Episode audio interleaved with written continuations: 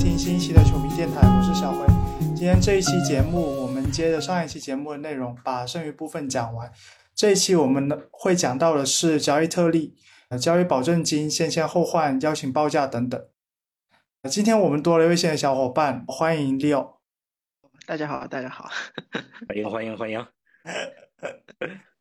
好，那我们就不不多废话了。呃，首先我们来说一下交易特例是个什么东西。嗯，在讲交易特例之前，想提一下薪资匹配的原则。其实薪资匹配是有公式的，但是我是认为没有必要去记这个具体的公式。但大家需要知道的是，呃，两支帽上球队做交易是需要薪资匹配的，但是一支帽上球队和一支帽下球队是不一定要薪资匹配。那这里的匹配当然说的不是完全的匹配，因此两支球队做交易的时候，一般都会有一一个差额，而这个差额就是交易特例。那拿独行侠和雷霆在这个夏天做的这一笔交易举例，独行侠送出了第十顺位加贝尔坦斯，得到雷霆的十二顺位。那么雷霆是一支在今年夏天就会拥有薪资空间的球队，因此雷霆直接使用薪资空间吃下了贝尔坦斯的合同，而独行侠就得到一个和贝尔坦斯的薪资相同的交易特例，也就是一千六百万美元。那交易特例有几个限制，呃，其中包括一年的使用期限，到期未使用或者未使用完就会消失。它可以拆开使用。呃，什么叫拆开使用呢？就是例如独行侠这个夏天这一个一千六百万的交易特例，然后他们理论上是可以吃下一名五百万美元的，然后一名六百万美元的，然后再吃下一名五百万美元的球员，啊、这就叫拆开使用。但注意的是，交易特例是不可以合并使用的。例如，独行侠有一个一千万的交易特例，还有一个五百万的交易特例，就不能打包两个去交易到一名一千五百万年薪的球员。嗯，那交易特例也不能和一名球员一起使用。例如，呃，今年夏天独行侠这个交易特例，有球迷说，想要拿这个交易特例和麦基还有小哈达威一起打包，这是不可以的。啊，当然，交易特例顾名思义也是不能拿来签约自由球员的。好，那所以当时在得到这个交易特例之后，Shams 也传出独行侠在使用这个交易特例，想要再得到一个选秀权。那交易特例在使用之前，它是不算入工资帽的，因此就相当于，嗯，独行侠在使用交易特例去帮助一些球队吃下他们不想要的球员。当然，这个也是要收费的哈。那费用就是我们知道了二十四号签，也就是 Omax。但交易特例的使用频率不高，因为很少有球队乐意给资产去扔掉一个自己不想要的球员。嗯，那后面有报道说，国王送出二十四号签其实是一个相当随机的操作。那正好是开拓者把国王的莫里的哥哥克里斯莫里给选走了，那刚好国王也没有特别薪水的球员，所以独行侠可以帮助国王在不需要带回薪资的情况下送走霍姆斯。嗯，这个也其实也是一个各取所需的操作吧。那所以大家可以把交易特例理解为一个一年期但是有条件的消费券啊，我自己个人是这么理解的。这消费券其实用不出去的概率有的时候也挺大的吧？我记得咱们那个二叉理查德森从凯尔特人回来交易特例，对，是不是后来就就就作废了？对，当时他是直接送凯尔特人，就在凯尔特人用用交易特例给吃了吧？呃，哎，是是交是是凯尔特人用交易特例吃的是吗？是海沃德那个是交易特例是是吗？嗯，就我们有一个交易特例吃了那个摩西布朗，然后他们用交易特例吃了二叉，好像是这样子。对，然后这笔交易就容易让那个球迷误解，就像你刚才说的那点，好像是跟球员打包交易似的，其实他们是独立的，就互相用交易特例吃的，其实是。是，那这个可能 就会相对来说比较复杂一点，我们就不深究去讲。嗯嗯嗯，好，嗯嗯，嗯，那接下来就请六来讲一下，就是交易保证金，还有咱们延伸条款这一块。那刚好麦基这个这一周是刚好被裁了，就也可以刚好结合来讲一下。行行行，那我先来讲一下交易保证金吧。嗯，然后交易保证保证金这边其实大部分就是像报道出现的情况，其实都是在球员签约的时候，就是他们会在合同里面去去就是去制定这个交易保证金的一个比例。然后像我们前面的欧文，他签下来接下来的合同也是有包含百分之十五的交易保证金。然后这个交易保证金，它其实就是他在合同期内，也就是说他在签约以后的合同期内，如果说被某队交易了，他可以额外的得到一笔补偿，就是算在他工资外的额外的一笔补偿。然后这个一般是在签约的时候就确定一个具体，它可以是一个具体的数字，也可以是一个比例。然后它最多不能超过剩余合同总额的百分之十五，也就是说，比如说像。欧文他最后一年是有选项的，那那这个的话，他最后一年的话，他是不能够就是算在内的。比如说，如果说是明年夏天把欧文交易掉，那么他的那个交易保证金的百分之十五的计算，就是按那个夏天的下一个赛季的那个百分比去算的。对，因为它是选项是不计入在内的。对对对，选项的那一年是不算在内的。然后另一点就是，比如说像球员的交易，它是涉及到两支球队的，所以说如果说有保证金的这个球员被交易的时候，保证金一般是由原来的那个主队，也就是说像欧文的交易里面，篮网当时就是赔偿了大概是两百万美元。嗯，对对，然后其他的话倒是，嗯，没有什么具体的一个东西，差不多是这样。嗯，好像霍姆斯来咱这儿还放弃了他的那个啊，对对对对，其实这也是一个，就是说，就相当于让球员去斟酌这个自己，如果说想离开球队的话，我是不是要放弃这个东西？对对，就感觉还是一个保护球员权益的这么一个东西吧。这个其实挺多的，对，就是当时小哈达威过来，我也记得当时他也有保证金，然后包括布洛克现在走了也有。哦，对，像火箭最近的签约，像范乔丹也是有百分之十五的。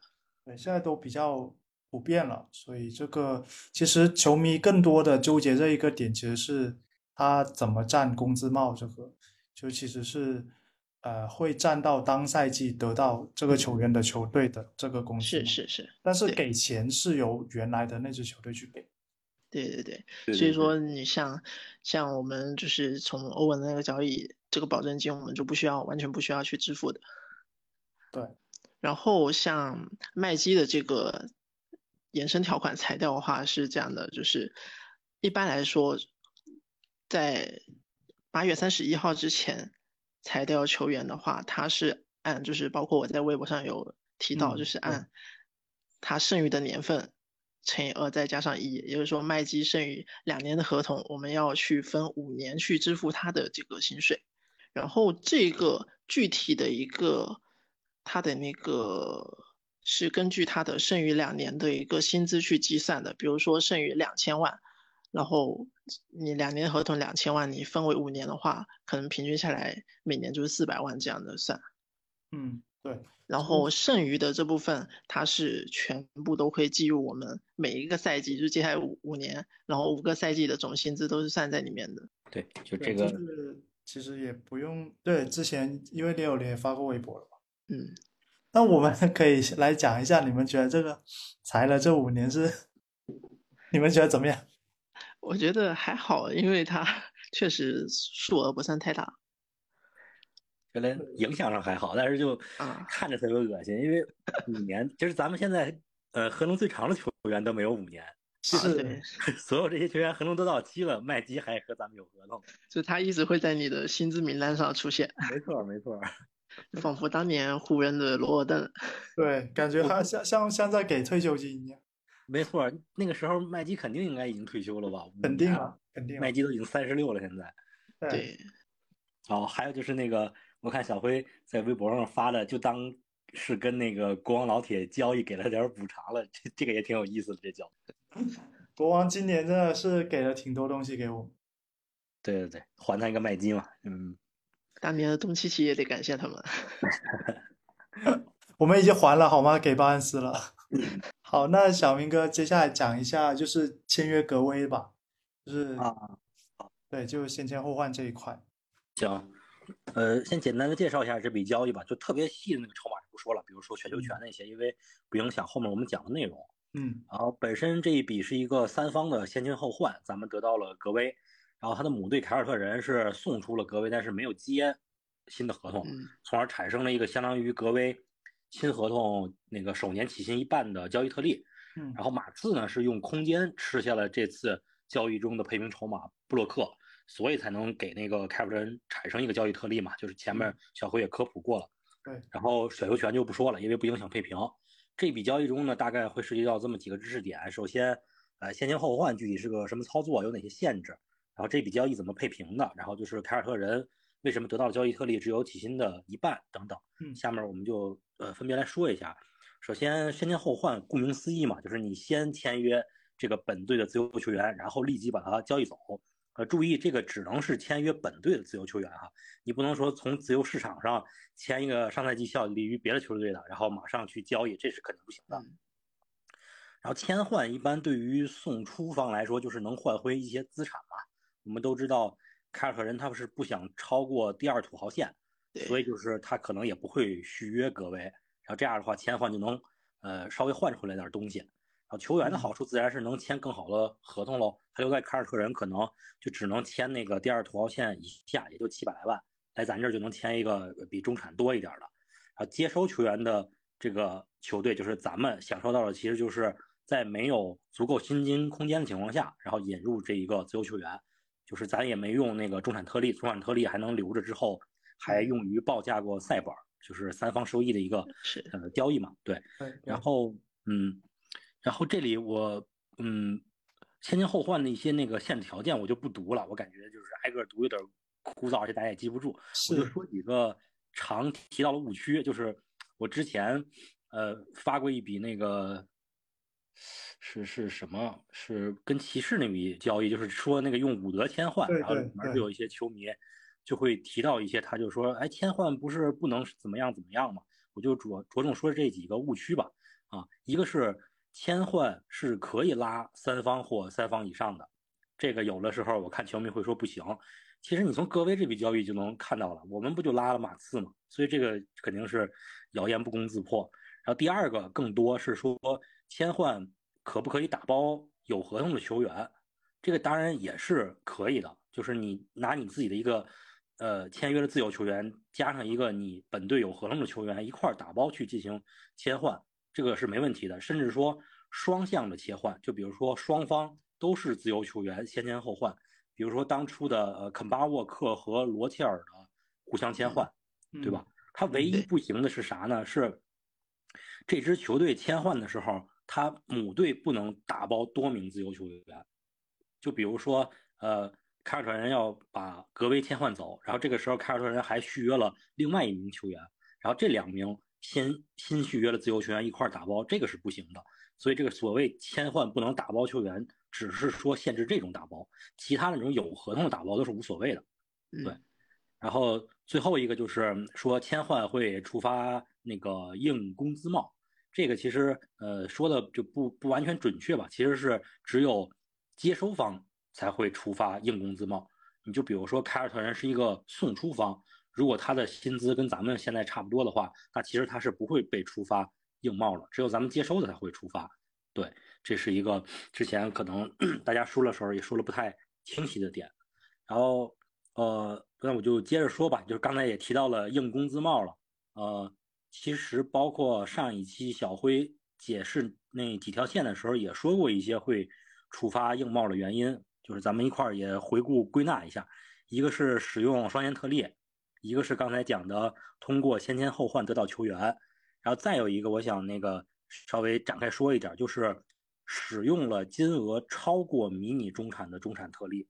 这句话有点绕哈，我还是举个例子，就比如说，如果咱们今年只是拆分中产签下了塞斯库里或者是埃克萨姆其中之一，也就是说只用了四百万或者三百万，使用的这部分呢是低于那个迷你中产那个五百万的。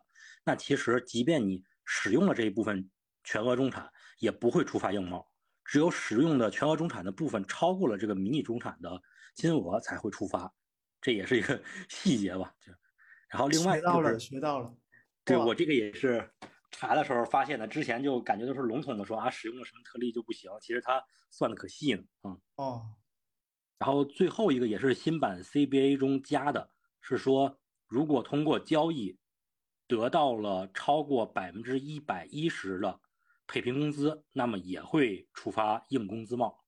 大概就是常见的就是这几点了，其他那种特别不常见的，我们也不在这儿花时间说了。嗯，对。然后最后就再说一下那个，嗯，配平吧。配平，嗯，大家就可以这么理解，就新版 CBA 下，你可以把它分两档看，一个是第一土豪线以下的球队，第一土豪线就是呃一点七二亿那条，也是我们常说的硬工资帽第一条那个。然后另外一个就是在这个。第二，第一土豪线以上的球队，基本上配平就是分这么两档去看就可以了。然后第一土豪线以下的球队呢，这个有几条我快速的念一下哈。一个是七百五十万以下换回的是百分之二百加二十五万，然后七百五到两千九换回的是这个配平工资加七百五十万，两千九以上呢换回的是百分之一百二十五加二十五万。然后这几个数大家不用去记哈，反正你就可以列成。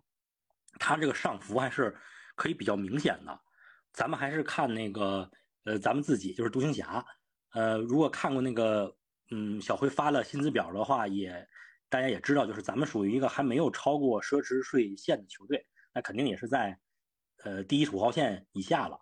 所以说咱们这个配平的话，都还是在刚才我念的这几条的范围之内，就是它上上向上浮动比例还是比较大的，嗯。拿几个长期在咱们交易名单上的球员举例吧，就比如说小哈拉威，这个一直卖了很久的，他薪资一千七百万左右，那他能换回的最大薪资就是一千七加七百五。再比如说，呃，霍姆斯好像是不是这最近几天就可以被打包交易了？很快了吧？对，我记得九月初的样子啊。对。然后他家小华达威如果打包交易的话，就是应该会稍微超过两千九吧。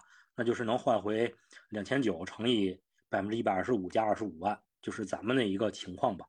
然后另外一档呢，就是超过了第一土豪线的球队，它这个配平金额就会降档了。超过第一土豪线的球队配平就只能是百分之一百二十五加十万，这个是老的 CBA。然后新的话会更苛刻，就是会降为百分之一百一。这也是前面那一条为什么得到超过百分之一百一的就会触发硬帽。因为本身这个已经在硬帽以上的，它本身都得不到超过百分之一百一了，所以就是这两个数字就对应上了。然后，呃，比较典型的例子就是像太阳，太阳不就是我记得那时候咱们 YY 挨顿的时候就说啊，要交易的话就是开窗前交易，其实就跟这个配平比例也有关系。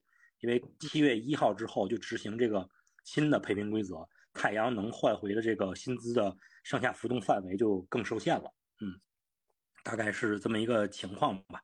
嗯，对。然后那个 B Y B Y C 还说吗？说吧，说。刚才都齐了。行吧，其实就是一开始说的，为啥凯尔特人就拿到了起薪一半的交易特例？其实这个应该大家都知道，就是因为触发了 B Y C 嘛。然后可能不知道就是，哎，什么情况会触发这个 B Y C？我就稍微讲一下这个触发条件吧。啊就是 BYC，呃，中文讲的话叫基年补偿条款或者是什么基本年份补偿条款之类的。它的触发原理呢，就是切换的时候，如果说球队续约的是一个在这个本队效力了两个赛季以上的自由球员，也就是咱们上期科普过的拥有早鸟权的球员的情况下，如果他的新合同是高于底薪，而且涨幅超过了百分之二十。并且，然后下面这条很重要啊，并且球队的总薪资已经达到或者超过了软工资帽，然后满足以上这些条件的时候，他送出了这个球员，只能按照他新合同起薪的一半或者是最后一年呃旧合同最后一年的薪水，这两者取其大来计算。就比如说格威这个，格威他肯定是涨薪超过了这个百分之二十，而且。新合同的第一年的一半和旧合同的最后一年相比，肯定还是这个新合同的一半的薪资大。而且凯尔特人呢也是一个远远超过了软工资帽的球队，所以他满足以上的所有条件，所以就会触发这个所谓的 BYC，他这个呃交易格维的时候能换回的合同只能是这个他首年起薪的一半，只不过呢在这笔交易里面找了马刺，马刺去吃掉了布洛克的合同，所以这个在配平上就没有这么复杂了。一开始那个。嗯，小辉讲交易特例的时候也提过嘛，只要有空间球队的加入，配平就不是什么问题了。所以凯尔特人那儿也没有对这个 BYC 进行复杂的配平，就直接拿了一个七百万左右的交易特例，然后这笔交易就特别容易的发生了。对，大概就是 BYC 就是这么一个情况吧。嗯嗯，哎，最后我再说一个伍德吧，就是。对于交对于那个切换这一块因为我之前在，呃，查这些例子的时候，我发现伍德就是一个切换里边特别，就是触发过特别多情况的例子。第一个，第一个是伍德从活塞切换到火箭的交易，这个大家可能都不记得了。当时的活塞其实是一支呃帽下球队，就是软工资帽以下的球队。当时活塞先用帽下空间续约了伍德，所以伍德他的新合同。即便不是底薪，然后涨幅也超过了百分之二十，但是伍德在活塞去火箭的那笔切换里面，他并没有触发 BYC，就是因为刚才我说到了那一条，这个球队它本身送出方是在工资帽以下的，所以他签换的时候是一定不会触发这个 BYC 的。只不过我们大多见到了这个签换的球队都不是一个空间球队，所以大部分情况下会触发 BYC。然后第二个例子呢是。也是伍德，但是是一个没有成型的签换，就是今年夏天不是也有什么骑士啊，或者是什么球队传过，可能想跟咱签换伍德嘛？对，对。然后这笔交易其实难点是什么呢？难点是在伍德他自己本身，因为嗯，签换合同它有一个年限的要求，就是最短得三个赛季，而且还不能包含选项年，然后最长四个赛季。如果要是走签换的话，伍德就至少得签一个三年的合同，而且他上一年打的不好嘛，所以他的军薪肯定高不了。对，所以他签的话就得签一个又长然后又小的合同，就是签。而且他都二十九了，二十八，他肯定接受不了。对，对他肯定是以他的心气，肯定是想签一个那个呃，都一年的，然后小一点的合同，然后争取打出来，然后再签一个大合同。要是要是走签换的话，就得签一个又长又小的，他可能就不乐意。所以，即便不考虑咱们这边的薪资情况，你只说伍德的诉求，估计他也不会同意切换的。对，因为切换基本上都是三赢的那种。对，没错。对，嗯，切切换这部分就说这些吧。行，差不多了，我觉得就就都讲的挺全面的。有些太细的，其实我觉得是等到之后。万一有什么交易或者是什么东西碰到的时候，我们再来详细的去讲。对，可以具体把它抠出来。然后是你现在就这么讲，呃，然后包括我们这个夏天如果没有碰到的话，就会比较干。嗯嗯嗯，行，那最后一个就是赛布尔这。赛布尔这个，它整个时间脉络是开窗之前，开拓者先给赛布尔报了一份资质报价，让他成了受限制自由球员。对，然后是开窗，开窗以后，应该是经过了一个冷冻期，大家应该有印象。然后冷冻期结束了之后，咱们才可以向塞布尔开这个邀请合同。然后是塞布尔接受了，就是他已经接受了咱们合同了。然后最后才是开拓者选择匹配了这个咱们给塞布尔开的这份邀请合同，大概是整个一个时间脉络。然后这里面第一个概念就是资质报价，嗯，资质报价，资质报价其实就是。赛季结束之后，为了让这个母队里面有就符合条件的球员成为受限制的自由球员，就需要给这么一份资质报价。他是需要在那个，嗯，总决赛结束之后到开窗之前这段时间就给出来的。所以基本上母队愿不愿意留这个球员，都是先会给他一个资质报价了，除非说那种直接想要放弃的，就是。完全不考虑价格，即便我底薪也不想留的，才不会给。但凡是有点想留的，都会先把这个资质报价给出来的。这个资质报价呢，就是一份长期有效的一年的呃保障合同。这个保障这个资质报价呢，球员可以选择去接受，也可以选择就一直在那儿拖着。接受的例子，比如今年的，呃，黄蜂的布里西斯，小布里西斯，嗯，他不就是黄蜂开了资质报价，然后续约合同双方谈不拢，那个他就接受了这份报价了嘛？这样的话，到期了之后就可以成了完全自由球员了。这是他接受这个资质报价的一个逻辑吧？然后。这个资质报价的金额呢，其实也挺细的，我这儿就不详细说了。它基本上好几种情况，对，巨多情况，基本上就得分几种。一种是比如新秀，新秀基本上资质报价是按照他的那个顺位，顺位，对，顺位。也有一些特殊的情况，就是这个球员过去的一两个赛季打的时间特别长啊，或者首发场次特别多呀，他也能有一个那个标的顺位的跃迁。这个具体跃迁到多少顺位就不念了啊，这太太细了。对，另外就是非那个选秀球员，一般是以他前一年薪水的百分之一百二十五作为一个标的，然后去这个算他的资质报价。就比如说，嗯，像欧文啊，或者像这个鲍威尔啊，他们在没续约之前，如果咱们想留到他之前上一期的鸟权也说过。都是会有这个占，呃，工资帽里的一部分空间的。资质报价也是同理，他就是为了防止这个球队钻空子嘛。你先用你的空间签出来，然后再怎么样的。同样的原理，它就是先让你把这部分薪资占上，所以也会有这么一个基于前一年薪水的一个标的去提供这个资质报价。然后塞布尔这份这部呃这个邀请合同呢，大概是我们。在呃冷冻期结束之后，就是这个冷冻期其实是为了联盟去计算一些结算什么的。我看那个亚当科普说，但是现在这个冷冻期就特别长，我记得是开完后六天吧，还是几天？所以就是七月七号才可以，那基本上就是七天吧。嗯，就是差不多。嗯，就是本身我们从这个时长也能看出来，一般前几天。就把大部分这个自由球员的签约都已经搞定了，除了像 伍德还有那个乌布雷这种一直没人要的，所以说有这个冷冻期之后才开邀请合同的限制，其实是风险特别大的。对，因为很可能你这六七天之内，你心仪的球员就已经被别人签走了，你就只能单押去赌这个之后的邀请合同去接受。我估计尼克也是觉得。塞尔对开拓者没有太大用处，觉得其实咱那份合同已经稍微有一点点溢价了。对，而且加了很多条件。是啊，觉得能抢过来才去赌的，结果没想到，对，开拓者还是 匹配了。对，没关系，这奥运会感觉大家都看到塞尔是什么水平。我我感觉如果看那个不是奥运会世界杯，我埃克萨姆比那个塞尔强。是，嗯。然后刚刚小辉也提到了，就是我们也加了好多条款嘛。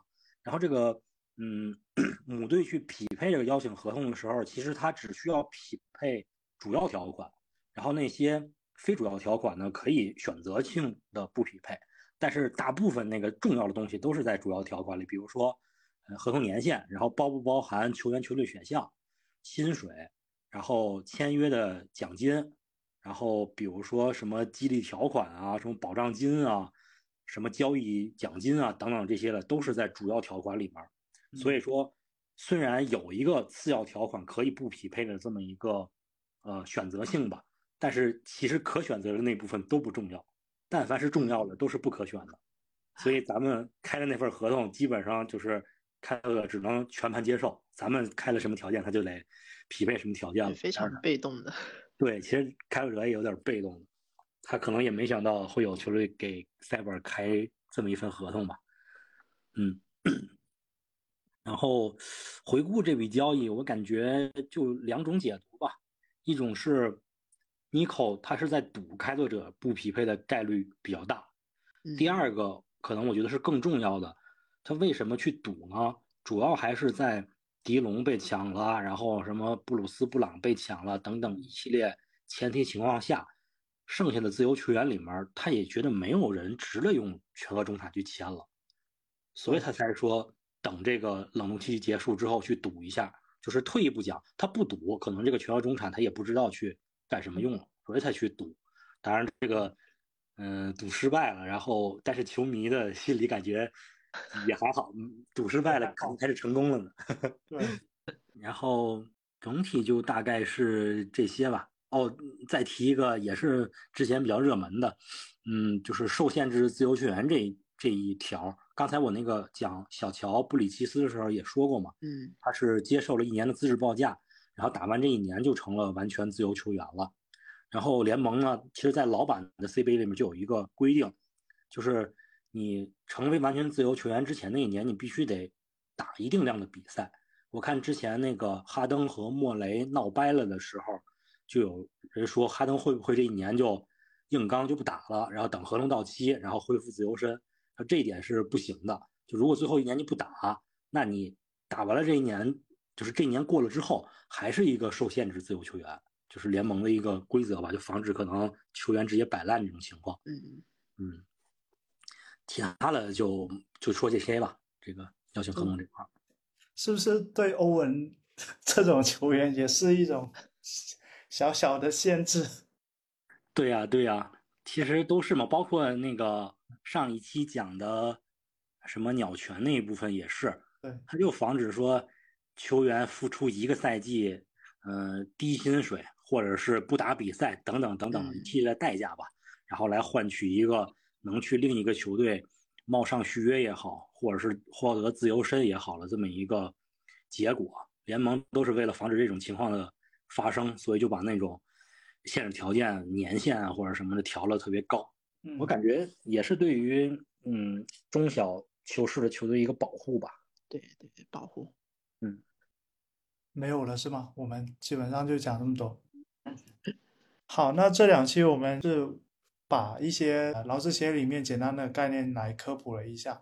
那可能讲的没有那么的详细，也没有那么的呃权威吧。可以这么说吧，但呃，我们的想法就是想帮一些不太了解这方面的球迷去简单的了解一下劳资协议的运作。